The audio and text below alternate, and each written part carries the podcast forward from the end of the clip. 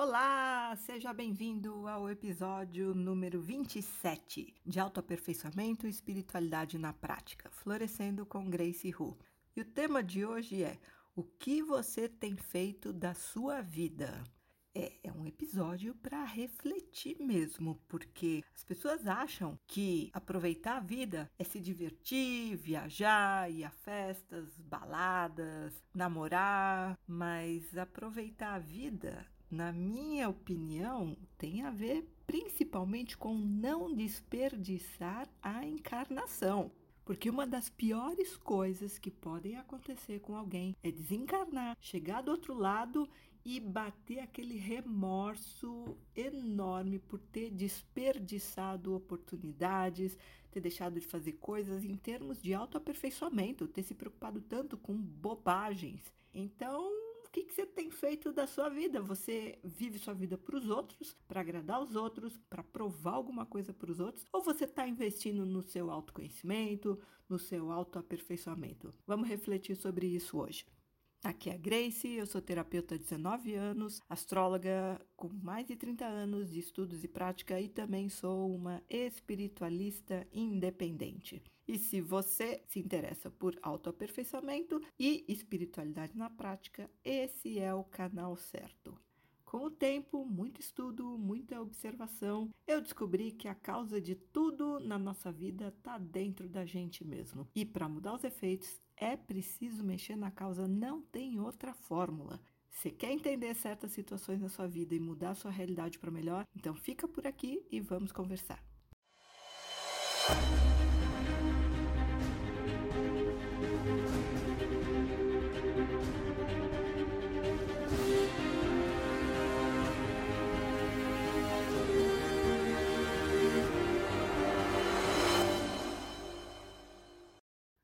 Vamos supor uma pessoa que trabalha em período integral, das 8 da manhã às 6 da tarde. Significa que, de um dia de 24 horas, lá se vão 10 para garantir a subsistência. Portanto, restam 14 horas. Dessas 14 horas, vamos descontar 8 para o sono, se tanto, né? Porque as pessoas hoje em dia têm dormido cada vez menos. E aí restam 6 horas.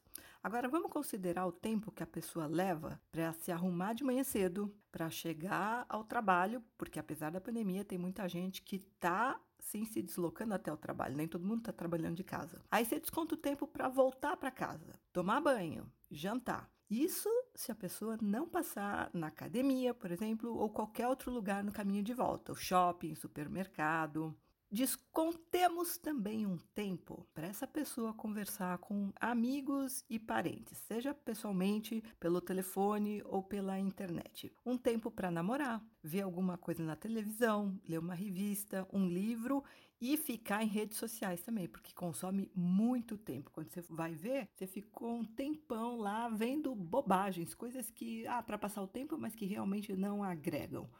E isso tudo se a pessoa não tiver que cuidar de filhos. E os pequenos dão mais trabalho ainda, né? Então você imagina, a pessoa ainda tem que cuidar de filho pequeno, cuidar de pet, animalzinho de estimação, cuidar da casa, e aí eu incluo as tarefas domésticas, né? Lavar roupa, arrumar casa, lavar louça, enfim, tudo isso. Isso se ela não estudar à noite. E se for mulher, ainda sobram os cuidados extras com a aparência, porque mulher, a hora que se arrumar, que vai se arrumar, tem que, principalmente para sair de casa, né? Vai cuidar da maquiagem, então tem que cuidar também de cabelo, das mãos, dos pés, depilação. Ufa! Gente, é muita coisa mesmo. E aí eu pergunto, no final do dia, quanto tempo essa pessoa teve para se dedicar apenas a si, numa reflexão, numa análise de si mesma? A menos que ela tenha feito uma sessão de terapia no meio do caminho, ao longo do dia, ou assistido um curso voltado ao autoconhecimento ou espiritualidade, ela passou praticamente o dia todo ocupada com questões externas do mundo, de outras pessoas. Então, agora vamos multiplicar esse exemplo de um dia típico por cinco dias numa semana, depois por quatro semanas no mês e por aí vai. Alguma vez você, meu querido, minha querida ouvinte, já parou para pensar nisso? Quanto do seu tempo é dedicado para coisas externas, questões assim do mundo envolvendo outras pessoas e trabalho, inclusive, Olha, existem N maneiras de se ganhar dinheiro. E por isso mesmo eu acredito que as melhores são fazendo alguma coisa de que se goste. Porque se for para trabalhar somente para pagar as contas, aí é que a vida vai valer menos a pena ainda, né? Porque alguém que passa o dia todo atarefado em função de deveres, de obrigações e de responsabilidades sem um mínimo de prazer, não pode ser feliz. Tudo que a pessoa faz é na base do tem que fazer, precisa fazer. Ela se obriga, ela se força a fazer uma série de coisas. Principalmente, imagina, trabalho para ganhar dinheiro e pagar as contas. Como ser feliz com uma vida assim, gente? E tem inclusive quem prefira nem parar para pensar se gosta da própria vida. Tem gente que simplesmente age como uma máquina de fazer coisas para os outros. E isso é muito mais comum com quem tem que cuidar de família, né? Pai, mãe, ou você vai cuidar de filho, ou você vai cuidar dos próprios pais já com uma certa idade, gente que depende de você. E essas pessoas, que são muitas, né, no mundo inteiro, que agem como máquinas de fazer as coisas, elas nem param para pensar o que elas estão fazendo, se elas estão aproveitando, se elas estão curtindo a própria vida, se elas gostam da vida que elas têm. Né? Elas evitam até parar para pensar nisso, porque pode entrar numa tremenda de uma frustração, insatisfação e até depressão. E aí o que acontece? A pessoa vai deitar à noite pensando na agenda do dia seguinte. Ela já acorda, aliás, também no piloto automático e só para de fazer coisas na hora de dormir de novo e com a cabeça na programação do outro dia. Olha, são tantas distrações que a existência moderna nos oferece, ainda mais com a internet, com as redes sociais. E a mídia é especializada em criar necessidades que a gente não tem, com comerciais e com discursos sobre produtos e coisas que a gente precisa, entre aspas, consumir, ou coisas que a gente precisa fazer para se sentir melhor e, ou mais aceito.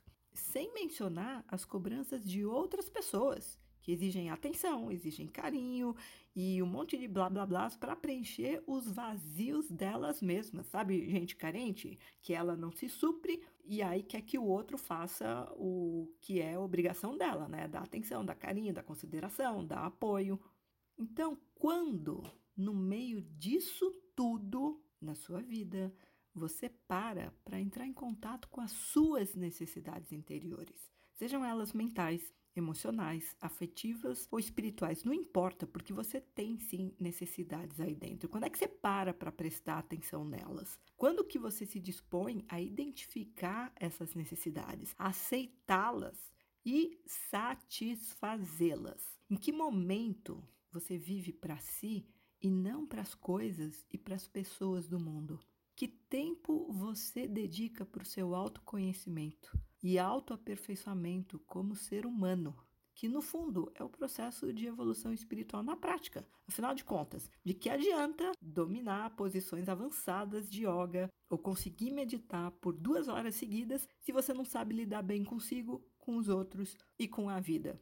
Porque é basicamente o que a gente está fazendo aqui, né? Ou deveria fazer, é uma das necessidades, as lições básicas que a gente tem. Todo mundo tem, aliás, tem que aprender a lidar bem consigo mesmo, que já é bastante trabalho. O autoconhecimento exige coragem e humildade, coisa que é, nem todo mundo tem, né? Isso eu posso falar como terapeuta, né? Para fazer uma terapia precisa mesmo coragem e humildade. Não é todo mundo que tem essa disposição.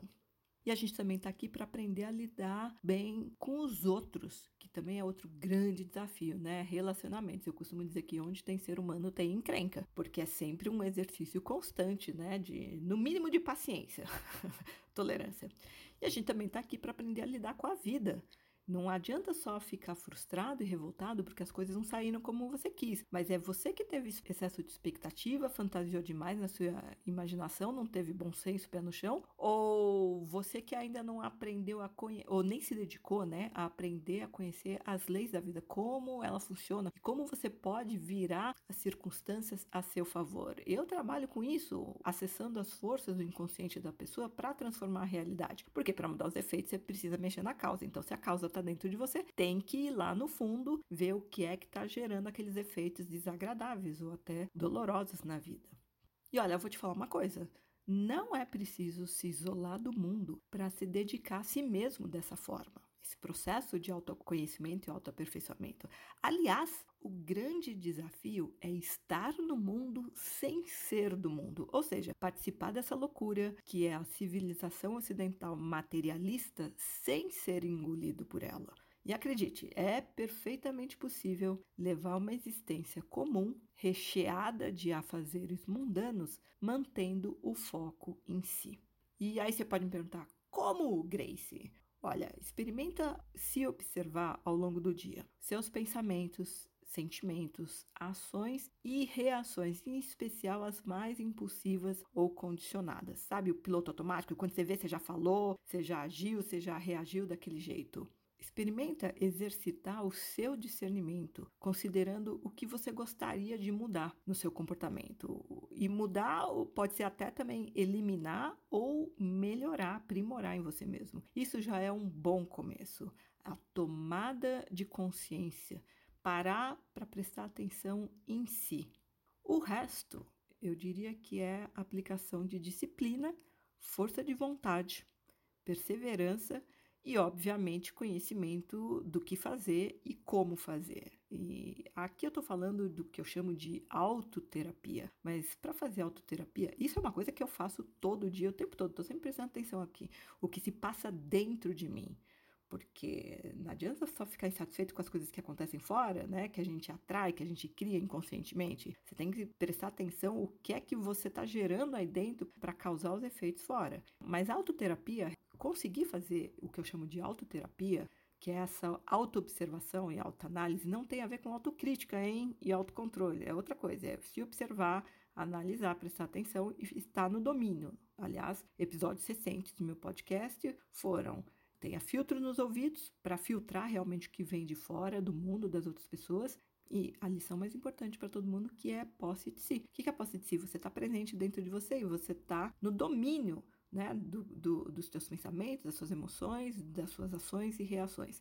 Então, mas para fazer autoterapia, isso requer uma base ou uma orientação inicial de alguém mais experiente no início do processo claro, né? Porque é muito fácil a gente se perder sozinho quando se tem uma mente neurótica e autoritária que foi moldada pelas exigências do mundo, pelas exigências de outras pessoas, quando se foi condicionado a fazer tudo para os outros, para agradar os outros, ser bem visto, ser aceito, ser querido. E uma coisa que eu acho muito curiosa é como, mesmo todo mundo sabendo que a única certeza de quem está vivo é morrer um dia, mesmo assim, dificilmente se vê um indivíduo mais consciente se preparando para esse momento, para deixar esse mundo físico e voltar lá para o outro lado. E aqui eu me refiro ao aspecto filosófico e espiritual da coisa.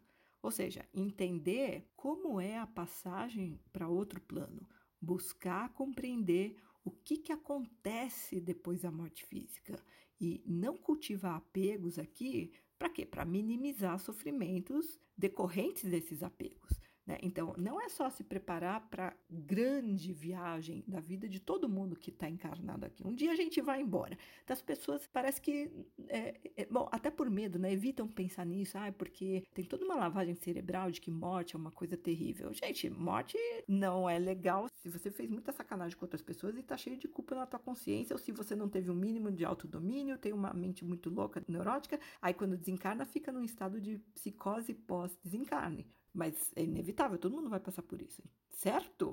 para morrer basta estar tá vivo, como diz o ditado. E, e não é só se preparar para a própria grande viagem, a maior de todas, mas também se preparar para a viagem, para a partida das pessoas queridas, porque elas também vão embora. Todo mundo vai embora da sua vida mais cedo ou mais tarde. E as pessoas não exercitam a arte do desapego, elas nem pensam nisso. E aí, quando acontece, uma separação súbita é aquele drama, é todo aquele sofrimento por não saber como lidar de uma forma que seja menos traumática, menos dolorosa, né? Porque é óbvio que você vai sentir a falta de uma pessoa querida, mas é, ter consciência do processo e se preparar para isso, é, em termos de desapego e, e a consciência de saber o que acontece do outro lado, já alivia muito o sofrimento. Não que ele não deixe de existir, mas a intensidade e a duração do sofrimento decorrente da morte, isso sim pode ser trabalhado, pode ser minimizado. Mas o que a gente mais vê no mundo é que se alimenta de uma forma generalizada e até mórbida o medo de morrer, como se isso fosse uma coisa antinatural e a gente devesse viver no mesmo corpo de carne para sempre. Existem pessoas, inclusive, que recebem uma segunda chance, seja através de uma EQM, que é uma experiência de quase morte, ou um grande susto, através de uma doença grave, um diagnóstico de uma doença grave, né? Ou até um acidente mais sério. Então, essas pessoas que recebem uma segunda chance, o que, que acontece com elas? Elas param para pensar na própria vida inevitavelmente, porque é aquele susto grande, né? E muitas acabam mudando radicalmente o rumo da vida que estavam seguindo numa busca de maior sentido, porque elas percebem, gente, eu quase morri, ou eu sou muito novo para morrer, ou ainda tem coisas que eu quero fazer, e elas despertam para um sentido maior da vida delas, né? Percebem que como elas estavam levando uma vidinha besta muitas vezes e que se teve uma segunda chance, vou fazer melhor, vou fazer diferente. Então, às vezes a vida, sim, apronta uma dessas, forçando a pessoa a rever os seus conceitos e o seu modo de se relacionar com tudo, consigo mesma, com os outros e com a vida. E tem quem fique mais humilde depois de passar por isso, né? E até grato pelas pequenas bênçãos na vida, coisas que uma pessoa dessas não valorizava, ela passa a dar uma, um valor, uma importância e curtir muito mais essas pequenos, os pequenos momentos, as coisas mais simples. Mas esses casos de uma segunda chance são exceção. No geral, os sinais de alerta para a pessoa acordar do que ela tem feito da vida dela são enviados através de desafios menos drásticos, embora constantes. Mas a maioria das pessoas simplesmente ignora esses sinais de alerta ou então nem percebe como indicadores de necessidade de mudança. Aí, quando vai ver, a pessoa já está com mais idade, menos vitalidade e tudo é desculpa para continuar naquela vidinha de pobreza interior e autoabandono. Sabe aquela postura de, ah, mas agora eu já estou muito velho para fazer isso, para fazer aquilo, agora ah, já perdi, agora a oportunidade já foi, não adianta mais tentar fazer alguma coisa, ela já entrega os pontos mesmo. Mas olha, eu vou te falar uma coisa: a sua vida é sua ela te foi dada como um presente. O que é que você tem feito com ela? Você está desperdiçando a sua existência com coisas secundárias e transitórias, as coisas passageiras, ou você está vivendo com propósitos que preenchem o seu peito? E aqui eu estou falando das motivações que vêm da alma, aquilo que sua alma quer que você realize nessa vida para alcançar a felicidade. Porque quando você se realiza, é sua alma se realizando através de você. Agora, se você fica seguindo só a cabeça e as coisas que você aprendeu com o mundo num piloto automático, de condicionamentos, de como você foi ensinado a pensar e a agir. Então, se você está vivendo dessa forma, você não está vivendo para realizar os desejos da sua alma. Aliás, talvez você nem tenha alma aí dentro. E se você me acompanha há algum tempo, você já sabe que eu faço resgate de alma. Né? Inclusive, tem um episódio anterior do podcast falando sobre sinais de perda de partes da alma. Um evidente é a sensação de vazio interior. Né? O que, que é essa sensação, se não a falta de si mesmo? Ah, uma tristeza crônica, é, evoluindo até uma depressão, isso é falta de alma. Então, se você sente esse vazio, se você acha que sua vida está muito sem graça, se você não consegue encontrar um propósito maior, uma motivação, ah, você está sem contato com a tua alma, precisa fazer um resgatezinho aí para voltar a ter aquela alegria de viver, aquele propósito maior. E eu vou te falar uma coisa, não tem nenhum ser superior anotando todos os seus passos para cobrar satisfações depois que você morrer, tá? Isso é conversa de religião que controla a massa com base no medo, para manter todo mundo é, no cabreço, na rédea curta. Você deve satisfações só para sua alma, o seu eu superior. E nem existe necessidade desse tipo de controle por seres superiores, seja mentores, Deus, eh, não interessa a tua concepção de, de espiritualidade maior. Não tem necessidade de ter ninguém controlando você, anotando tudo que você faz para cobrar depois, por um simples motivo. A gente recebeu o arbítrio, livre-arbítrio certo? Então isso já torna a gente responsável pelas dores e as delícias advindas do que a gente fizer. Portanto, não tem necessidade de castigos ou de prêmios no pós-vida ou em outras reencarnações. A colheita já é aqui e agora, e é com base nela, nessa colheita, em tempo presente, que a gente vai aprendendo a escolher cada vez melhor. E apurar o discernimento e o poder de escolha é que é evoluir, evoluir na consciência. Vamos combinar uma coisa? A vida sem prazer não tem graça. Então, a questão é que tipo de prazer se busca: o ilusório vendido pela mídia e pela sociedade ou o verdadeiro prazer, que é ansiado pela alma para se regozijar com as experiências nesse mundo. Você pode tentar ir para dentro de si perguntar para sua alma, não para sua cabeça, tá? É para sua alma, o que ela quer de verdade. E ela vai falar com você através de sensações no peito. Se for uma sensação boa, é ela validando. Se for uma sensação desconfortável, desagradável, é ela dizendo: não, não é isso que eu quero para você. A resposta também pode vir através de imagens na sua mente, sensações não só no peito, mas no corpo e até lembranças de sonhos que você já teve um dia, sabe? Aquele sonho, aquelas coisas que você sonhava, nossa, eu queria tanto fazer isso. E aí, quando você pensava em fazer aquilo, vinha uma alegria lá no peito, sabe? Uma sensação gostosa. Era sua alma dizendo, é isso que eu quero para você. Mas por que, que eu falei perguntar para a alma? Porque se você ficar só no processo mental, aí pode ser uma fantasia da sua cabeça, ah, que queria ter tal coisa, tal pessoa ou tal situação na vida. Não, isso é coisa do ego. A alma é outra história. Agora, também se você não souber como entrar em contato com a sua alma, por falta de conhecimento, falta de, de prática, você sabe o que fazer, né? Você marca uma consulta. Você vai até o meu site e agenda uma ligação de esclarecimento grátis de 45 minutos. A gente conversa sobre isso, né? Porque um, primeiro tem que ver se antes de fazer um resgate de alma, na verdade, tem que limpar a casa, né? A alma é o, o, convidado especial. Só que como é que você vai receber um convidado especial se tá cheio de lixo aí dentro? Sua casa tá uma bagunça, tá suja? Não, né? Então primeiro tem que botar ordem. Provavelmente tem trabalho para fazer com subpersonalidades sabotadoras. Mas enfim, e aqui eu tenho que te avisar de uma coisa: uma vez que se toma consciência dos desejos da alma, fica difícil ignorá-los depois. E é como se de tempos em tempos ela voltasse para cobrar através de sensações desagradáveis. Mas isso é um assunto para outro podcast, né? Vida bem vivida é aquela que realiza o espírito. O resto é masturbação mental. O importante é que você consiga ter uma encarnação proveitosa, porque remorso é a pior coisa que um ser pode experimentar ao chegar do outro lado. E remorso é a alma cobrando a pessoa das coisas que ela queria que tivessem sido feitas e não foram porque a pessoa usou o próprio arbítrio para escolher não fazer, não se realizar na vida. E aí o remorso tem a ver não só com coisas que se deixou de fazer, mas tempo perdido, energia perdida, sabe, atrás de coisas que não tinham tanta importância, tentando provar coisas para os outros, alimentando vaidade, acumulando bens. Não que os bens estão aqui, tudo é usufruto nessa vida.